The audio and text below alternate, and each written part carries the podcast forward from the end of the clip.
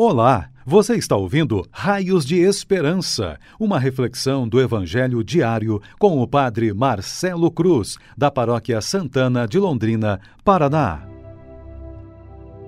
Caríssimos irmãos e irmãs, hoje temos a alegria de celebrar o 23º domingo do tempo comum e vamos ouvir e refletir sobre o Evangelho de Marcos, capítulo 7, versículos de 31 a 37. O Senhor esteja convosco, Ele está no meio de nós. Proclamação do Evangelho de Jesus Cristo, segundo Marcos. Glória a vós, Senhor. Naquele tempo, Jesus saiu de novo da região de Tiro, passou por Sidônia e continuou até o mar da Galileia atravessando a região da Decápole. Trouxeram então um homem surdo que falava com dificuldade e pediram que Jesus lhe impusesse a mão. Jesus afastou-se com o homem para fora da multidão. Em seguida, colocou os dedos nos seus ouvidos, cuspiu e com a saliva tocou a língua dele. Olhando para o céu, suspirou e disse: Éfata, que quer dizer abre-te. Imediatamente seus ouvidos se abriram, sua língua se soltou e ele começou a falar sem dificuldade. Jesus recomendou com insistência que não contassem a ninguém, mas quanto mais ele recomendava, mais eles divulgavam. Muito impressionados diziam: Ele tem feito bem todas as coisas aos surdos faz ouvir e aos mudos falar. Palavra da salvação. Glória a vós, Senhor. Caríssimos irmãos e irmãs, estamos vivendo um mês muito especial em que damos destaque para a Palavra de Deus, um livro que tem por finalidade nos instruir, motivar e corrigir nossos erros se levamos a sério essa palavra, certamente seremos pessoas melhores, porque podemos olhá-la como um caminho que nos conduz a Deus e nos motiva a sermos pessoas que não somente fala da fé, mas tem a coragem de testemunhá-la com suas atitudes. Ao iniciar esse primeiro domingo desse mês especial, Jesus, através de uma cura, tem a intenção de abrir os horizontes de nossa espiritualidade e nos levar a entender que não é o milagre que, que é mais importante, mas a pessoa que não somente foi curada, mas foi reintegrada à vida social. Tendo presente essa breve introdução, vou conduzir nossa reflexão a partir de três atitudes que nos motivarão em nossa caminhada de fé e serão para nós raios de esperança. Na primeira, as pessoas que apresentam o homem com dificuldades. Na segunda, Jesus que se afasta com ele. E na terceira, a ordem de Jesus. Com essa primeira atitude das pessoas que apresentam o surdo e mudo, percebemos algo que é fundamental em uma vida social, alguém que se preocupa conosco e é capaz de nos levar até Jesus. É o que encontramos nessa primeira frase. Trouxeram então um homem surdo que falava com dificuldade e pediram que Jesus lhe impusesse a mão.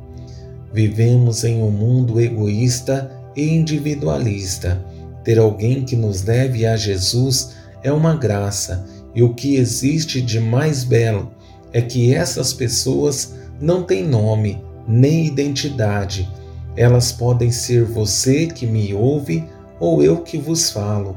É preciso que entendamos que temos uma missão nesse mundo, sermos canais da graça, e sabemos que, com nossas forças, não conseguiremos transformar a vida de ninguém mas podemos levar a Jesus e, se assim fizermos, estaremos cumprindo nossa missão.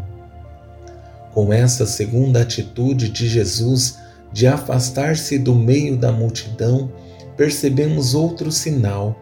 Jesus nos trata de forma individual e particular. Somos convidados a viver o seu amor de forma personalizada.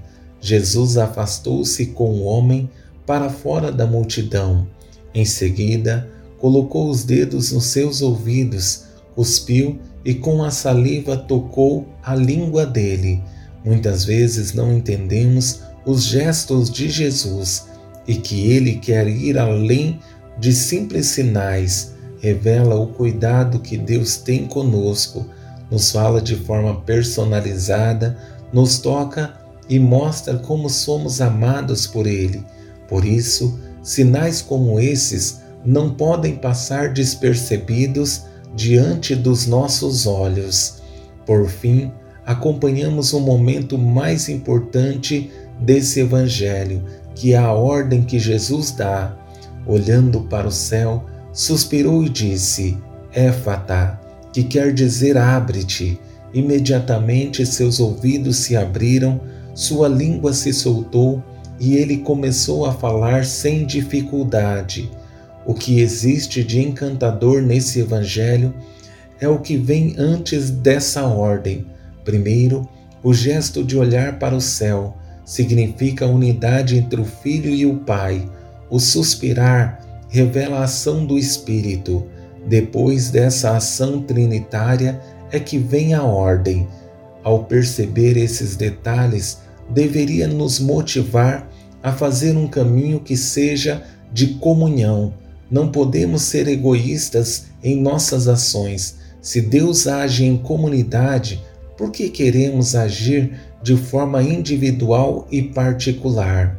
Minha grande esperança é que esse Evangelho desse domingo seja uma lição de vida para nós, que tenhamos a coragem de corrigir nossos erros, superar nossas limitações e permitir que Deus continue ocupando o centro de nossas vidas, nos ajudando a sermos pessoas melhores para esse mundo. Louvado seja nosso Senhor Jesus Cristo, para sempre seja louvado. O Senhor esteja convosco, Ele está no meio de nós. Abençoe-vos, Deus Todo-Poderoso, Pai, Filho e Espírito Santo. Amém. Você ouviu o Raios de Esperança, uma reflexão do Evangelho diário com o Padre Marcelo Cruz, da Paróquia Santana de Londrina, Paraná. Se esta mensagem lhe fez bem hoje, compartilhe com seus amigos.